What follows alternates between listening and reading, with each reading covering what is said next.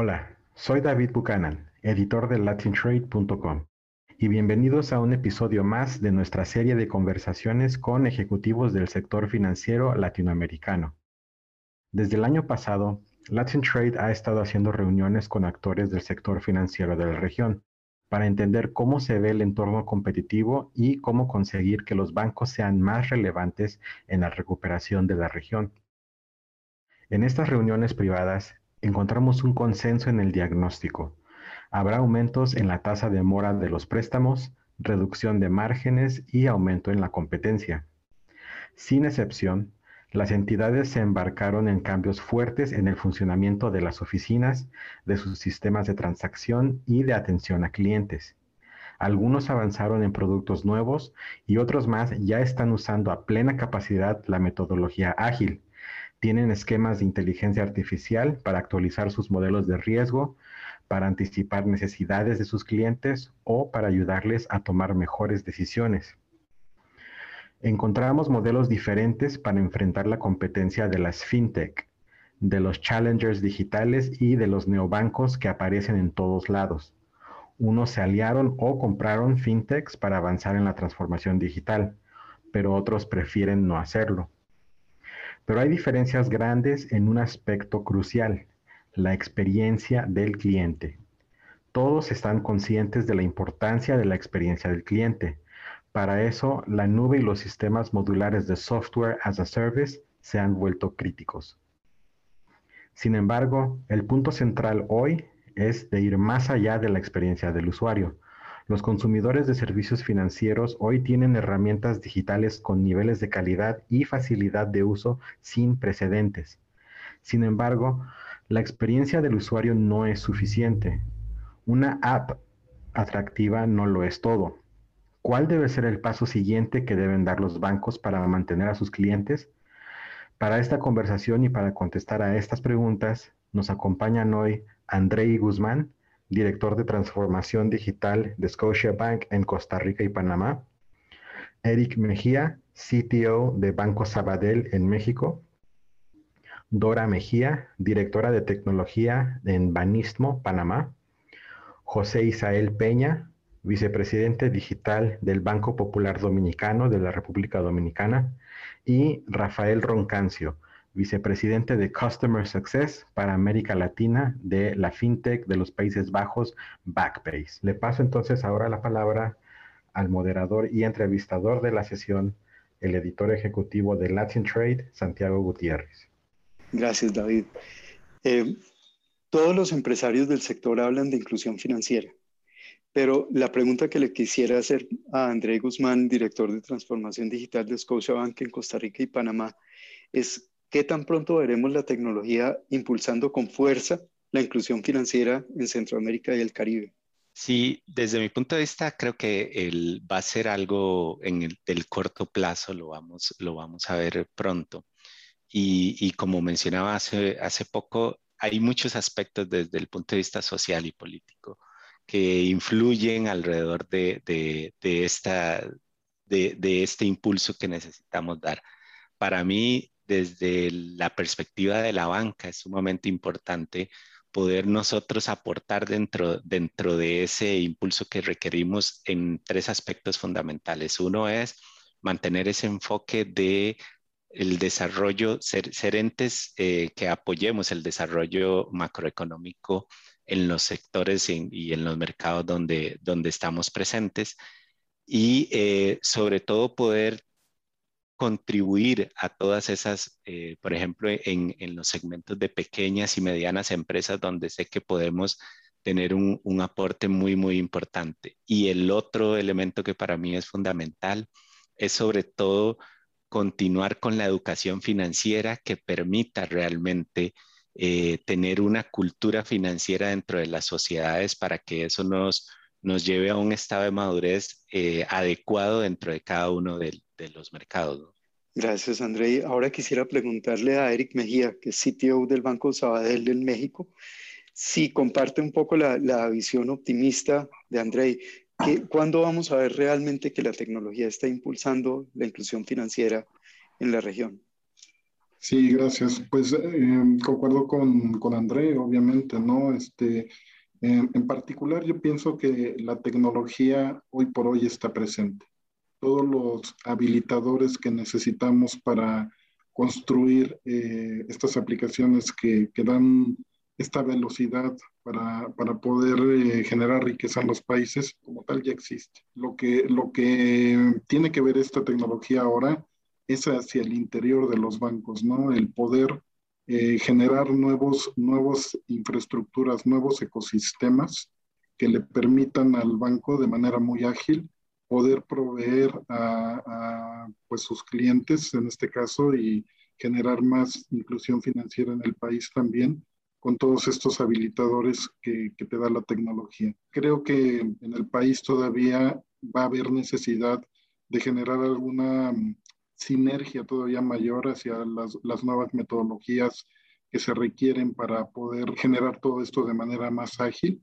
Eso, pues definitivamente es un factor interno hacia todos los bancos que están moviéndose hacia el aspecto digital, pero eh, como tal la tecnología la tenemos. Es un aspecto también de regulación que nos permita abordar todos estos temas de manera más rápida y poderlos entregar hacia la población también.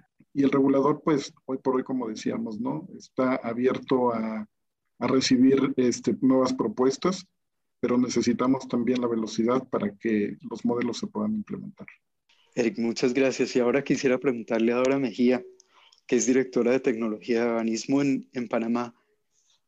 Lo mismo, tal vez una, una variante ligera, y es si también compartes la, la visión optimista en términos de la tecnología impulsando con gran fuerza la inclusión financiera en Centroamérica y en el Caribe. Mira, yo coincido en que la tecnología está presente y nuestro reto ha sido la adopción. ¿cierto? Y quiero poner el tema de los celulares. Hoy tenemos más celulares que de ciudadanos ¿sí? en, en, nuestra región. Y, y, si la banca está en cada ciudadano, está en cada celular. ¿sí? Hoy en los celulares en, en tenemos el modelo de corresponsales. Y quiero poner ese ejemplo.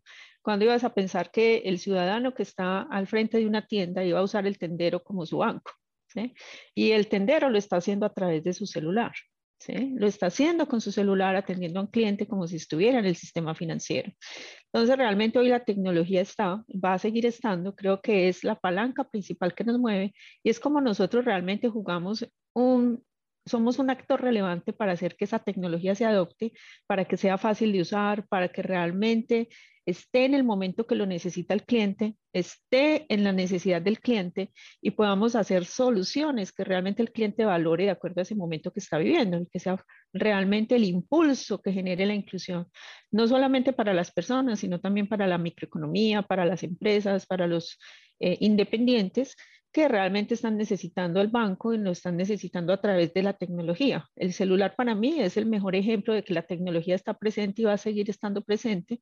En los teléfonos, eh, todo el tema de los relojes, hoy el reloj también es un medio de pago. Realmente la tecnología va a estar presente, está presente ya y evoluciona a un ritmo tan grande que vamos a estar presente en la mayor transformación de las personas hacia la inclusión. Gracias, Dora. Eh, y ahora quisiera preguntarle a José Isabel Peña, que es vicepresidente digital del Banco Popular Dominicano de República Dominicana. Creo que hasta aquí el consenso va en que la tecnología existe y es suficiente. ¿Qué tanto se puede usar la tecnología que ya tenemos en hacer una mini revolución en inclusión financiera en Centroamérica y el Caribe? 100% de acuerdo con mis compañeros. O sea, ya la tecnología existente creo que es suficiente eh, para nosotros poder lograr esta inclusión. Los retos de la inclusión creo que van eh, en otras dimensiones, van en la dimensión A de la educación.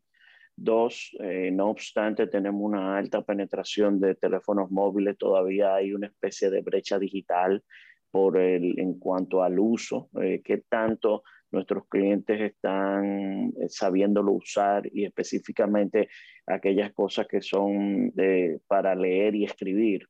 O sea, eh, incluso la alfabetización se convierte en un reto en ese sentido. Eh, las políticas públicas de, de fiscales definitivamente es algo que también tenemos que considerar.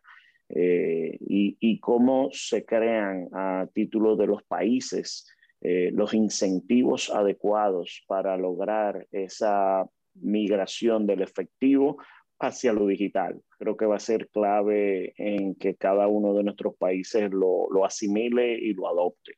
Muchas gracias. Y para cerrar, quisiera darle la palabra a Rafael Roncancio, que es vicepresidente de Customer Success para América Latina de la FinTech de los Países Bajos, Backbase. Eh, Rafael, ¿está la tecnología? ¿Qué falta para que la tecnología realmente eh, sea el, el, eh, el elemento que promueva la inclusión financiera en la región de Centroamérica y el Caribe? Gracias, Santiago. Efectivamente, la tecnología ya está y el resultado es inmediato de disponibilidad para, la, para, la, inclusión financiera. ¿Qué nos falta? en primer lugar, una oferta de servicios que atienda necesidades de segmentos que la banca tradicional no atiende. hablamos ahora de los microcréditos para atender aquellas necesidades de, clientes que, no tienen acceso a la, banca tradicional y que no tienen acceso a esas líneas de crédito. Entonces, eh, la tecnología la favorece porque da acceso a las fintech, las fintech pueden hacer ofertas para atender estos segmentos que la banca tradicional no, no, no cubre. También pues está disponible para que la banca repiense y revise si efectivamente allí hay una oportunidad creando nuevos modelos de negocio que atiendan bajo condiciones de riesgo y expectativas de, modelos de, servicio distintos y, que pueda cubrir esos segmentos. Tema clave también son las pymes. En el caso, por ejemplo, de México hay más de 4 millones de, pymes que representan el 52% del Producto Interno Bruto y el 72% del empleo. Entonces, es, un volumen muy importante de la economía en, un segmento que puede ser atendido para que ayude a resolver las necesidades de cash flow que tienen regularmente los, los negocios pymes. Entonces, oferta de servicios, número uno. Número dos, los precios. Entonces, en esos segmentos, pues hay una alta sensibilidad a los precios, que son las tarifas que se reflejan por las tasas de interés o, o, los, o las comisiones por el acceso a los distintos productos y servicios. Entonces, con el mundo digital, pues facilita porque tiene un costo menor, muchísimo menor que los esquemas tradicionales de servicios en, la banca física, en los canales físicos, como sucursales y cajeros. Entonces, pues la banca puede repensar tener acceso a esas eh, ofertas a precios bastante más asequibles a los consumidores. Lo comentaba también Isabel respecto a la fiscalización, parece que una política pública de los países de cómo facilitar la inclusión financiera para mover el uso de efectivo a, canales digitales. Ya la infraestructura existe, la tecnología existe. En México, por ejemplo, tenemos el CODI que, nos, que facilita entre los comercios, entre los distintos actores del sistema financiero, hacer movimientos de, de, fondos, ¿no? Pero bueno, falta que los, los eh, consumidores finales entren al, al, sistema y uno de los factores que intervienen en esto es que haya incentivos o que haya reglas claras que eh, reduzcan esa preocupación que tienen respecto al, factor de fiscalización. Y el tercer gran elemento pues, es eh, la regulación, continuar con ese proceso de eh, sensibilización al regulador. Creo que el sistema financiero tiene un papel muy importante que jugar ahí, de, educación, de, sensibilización al regulador, para que esté cada vez más abierto a considerar opciones de modelos de negocio distintos, innovadores, que atienda no solamente al sistema tradicional o a los clientes del sistema tradicional, sino también a esos segmentos que hasta ahora no han sido atendidos para incrementar eh, la bancarización y la inclusión financiera.